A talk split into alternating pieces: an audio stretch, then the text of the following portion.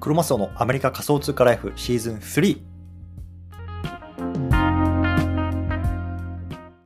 はい。じゃあ、毎日スペース、今日もやっていきたいと思います。よろしくお願いします。1月の22日ですね。月曜日になりましたかね、日本は。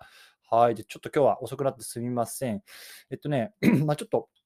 あの、ツイートもしたんですけど、まあ、子供がね、ちょっと調子が悪くて、まあ、結構夜中起きるんですよね。1時間に1回とか2時間に1回ぐらい。で、それちょっとさ、看病してるとなかなかこう、ゆっくり寝られないので、まあ、そういうのもあって、ちょっと寝不足だなと思ってるんでね、昨日の、あの、今朝か、今朝のスペースはちょっとね、あの、中止させてもらったんですけれども、まあね、ちょっと時間が今できたので、少しね、話しておきたいなと思います。で、まず簡単にね、自己紹介だけさせてください。僕はね、今アメリカの方に住んでます。でね、あの、普段はこうやって会社員として働いてるんですけども、こうやってね、まあ、Twitter とか、あの、ポッドキャストとか、あとは最近メルマガなんかもね、あの、使いながらこう、海外の NFT とか Web3 なんかの情報なんかを発信してしてるので、もしね、興味がある方は、フォローしてみてください。はい。でね、今日なんですけども、今日ね、こう BAYC 新ゲーム、ドゥーキーダッシュのおさらいというところで、まあ、週末にかけてね、まあ、少しこうプレイしてみたので、まあ、それのね、まあ、感想であったりとかっていうところで、まあ、ゆるく少し話していきたいなと思います。で、今日関連ツイートね、上の方にね、バーっと載せてるので、まあ、少しあのそれをね、こう追いながらあの話していきたいなと思います。で、もしね、あのちょっと文字でも追いたいなって方はね、あの、おのおの見てみてください。はい。じゃあ最初なんですけれどもね、早速行ってみましょう。まずね、ドゥーキーダッシュがね、ローンチしましたっていうところなので、まあ、少しそれについて話してみたいなと思います。で、ドゥーキーダッシュってね、あの今なんだっけって聞いてる方いると思うんですけども、簡単に言うとね、こう BAYC っていうね、まあ、世界で最も有名な NFT のプロジェクトありますけれども、今ね、あそこがローンチしている、まあ、ゲームですね。うん、で、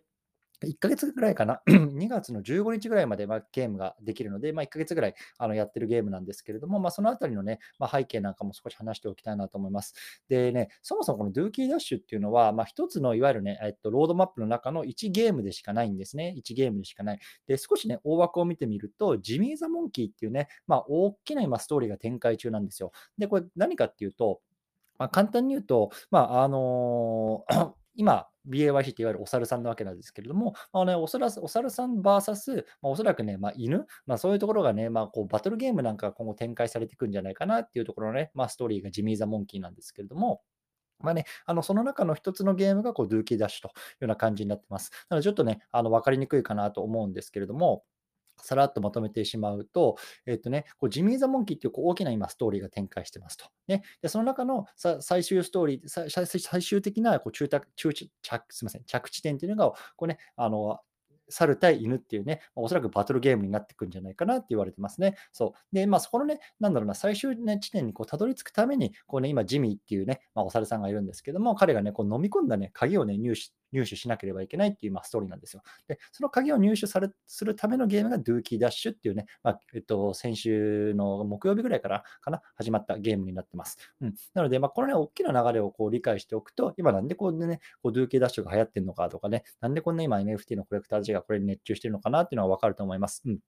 なので、まあ本当にね、まあ、何度も言いますけれども、このね、ゲームっていうのは、まあ、あの最終地点に行くため、ロードマップの、まあ、ワンの無ゼムでしかないよっていうようなところっていうのをね、こう一回整理しておきたいなと思います。うん。で、実はね、これ僕もあのチケットのミントをすることができました。で、これどうやって参加することができるかっていうと、このね、ドゥーキーダッシュというゲームをするには、まずね、このパスを持つ人が必要があるんですよ、パスを。で、そのパスをどうやってゲットできるかっていうと、2通りあります。で、1つは BAYC、MAYC のホルダーさんっていうのは、まあ、無料であのミントすることができます。で、僕はこれの対象者だったので、ミントすることができました。うん。で、2つ目は、まあ、このね、パスっていうのをこう二次流通でね、売買することができるので、それをね、まあ、オープン市場でま買ったりするというようなところが、ね、2つ目の入手方法ですね。うん、なので、まああのー、もしね、えっと、BAYC、MAYC 持ってないよっていう方は、まあ、オープン C で買ってみてください。で、このあたりのね、データっていうのは結構すごくてですね、昨日ね、えっと、2日目かな、ローンチ2日目のデータっていうのをね、ちょっと僕もツイートしてるんですけども、ざっくりそれを読み上げますね。で、まずね、この2日目プレイされた回数150万回プレイされてますね、グローバルで。で、プレイした人数が1万5000人と。で、正直これが多いのか少ないのかって僕はよくわからないんですけども、そんな感じですね。うん。で、このパスっていうのもね、ティア1からティア4までありまして、1がね、一番安い。で、4が一番高いっていうね、まあ、パスになってるんですけども、一番安いのでも1.8イーサっていうところなんで、大体どれぐらいですか？今40万円ぐらいですか？ね、するし、まあ、一番高いパスのまフロア価格なんて5.4イーサなんで、だいたい100万円ぐらいするというようなところで、まあ、本当にもう桁違いですよね。うん で、このね、あのゲームをプレイする中で、まあ、ちょっとね、チートみたいな感じで、それを少しね、課金すると、まあ、ポイントが高くもらえるよっていうね、のがあるんですけれども、そのね、あの支払いにはエイプコインっていうね、まあ、いわゆる なんだろうな、独自トークンを使うんですよ。でその独自トークンも2日目だけですよ。まあ、使われたので、こう約3000万円相当がね、消費されてるというようなところで、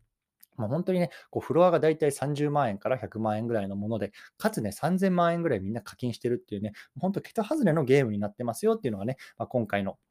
ゲームになります。でですね、僕も実はこれ昨日ね、初めてあのちょっと時間が空いたのでプレイしてみました。うん、で、結論から言うとね、結構なクソゲーなんですよね。うん、で、みんなよくこれに熱狂してるなって思うぐらい、僕はもうなんか1、2回で 飽きちゃったんですけれども、まあ、ちょっとそれもね、理由があって、昨日一つツイートをしたんですね。で、これ何かっていうと、僕のね、あのパソコンのスペックが低すぎて、なかなかこうサクサク動かないっていうのが、結構ね、そのなんかクソゲー感を、なんだろうな、助長させちゃってるなって思ったんですね。で、あの、もしね、今これからこう PC 買いたいなとか、買い替えたいなっていう方いたらね、こう割といいスペックのものをね、まあ、あの、買った方がいいんじゃないかなって僕は思ってます。うん。で、僕自身がこのパソコンの使い方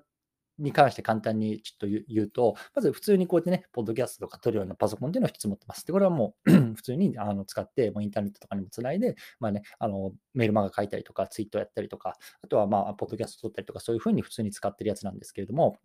もう一つ僕はパソコン持っていて、そのパソコンっていうのはそのクリプトとか、あと NFT っていうのをね、あの触るためだけのいわゆる専用 PC みたいになってるんですね。だからもうウォレットとかっていうのは普通の PC の方には入ってなくて、このあの専用 PC の方でに入れて触ったりしてるんですけれども、この PC を買ったのが大体1年半ぐらい前なんですよ。で、その時にね、まあ、ちょうどこういうのを DeFi とか、まあ、NFT とかで触り始めようかなと思ってる時期なので、やっぱり まセキュリティ対策としてま専用のもの持っておいた方がいいとかっていうのを読んだので、まあ、一つ買ったんですね。で、やっぱりさ、当時別にメタバースとかさ、ゲームとかっていうところそんなに流行ってなくて、ただね、その売買するためだけでいいやと思ってたので、あんまり高くないスペックのものをね、まあ、買ったんですよね。もう本当に最低ね、こうなんだろう、最低限こう売買できればいいかっていうものだけ買ったんですよ。うんなので、めちゃめちゃロースペックなものをこう安く買って、まあ、今までそれでね、こう、あの売買とかしてたんですけれども、あのやっぱり今回、ドゥーキーダッシュをすると、やっぱりそのさっき言ったみたいに、そのパスが NFT になっているので、まあ、そのね、あのウォレットっていうのをこのゲーム自体につなぐ必要があるんですよね。そうってなるとさ、やっぱり今僕が普段使っているのは PC じゃなくて、その専用 PC で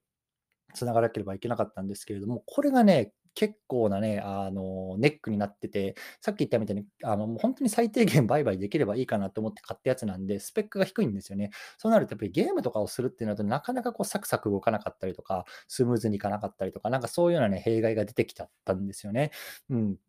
で、僕がやっぱり当時買った時っていうのはさ、そのなかなか ね、メタバースとか Web3 ゲーム、いわゆるなんだろうな、プレイトゥーワンとかっていうところがあんまり盛んじゃなかったから、もう本当に売買だけできればいいだろうと思ってたんですけど、やっぱりこれからね、数年で このいわゆる Web3 ゲーミング市場っていうのはどんどん大きくなっていきましょう。なっていきますよっていうのは明白だし、あとはね、やっぱりここ5年、10年でこうメタバースですよね。まあ、いわゆるこう Facebook がさ、メタに変わったりとかさ、まあ、いろいろやってますけれども、やっぱりこのあたりでメタバースとかのこう接続っていうのが、まあ、あの顕著になってくるかなと僕は思ってるんですね。で、やっぱりね、そうなった時に、ある程度のスペックのパソコンじゃないと対応できないし、楽しめないと思うんですよ。で、僕はね、あの正直今のこの 製用 PC だと楽しめないなってもう痛感しました、昨日。そう。なので、まあそういう経験もあるので、もしね、これから何か買い替えたいなとか、新しいの買い買いたいなとか、もしくはね、こう専用 PC 作ろうと思ってんだよなっていう方にね、あの、アドバイスしたいのは、やっぱりこのあたりね、割とね、いいスペックのものっていうのをね、買っておいた方がいいかなと思います。そう。やっぱりね、結局それがね、なんだろうな、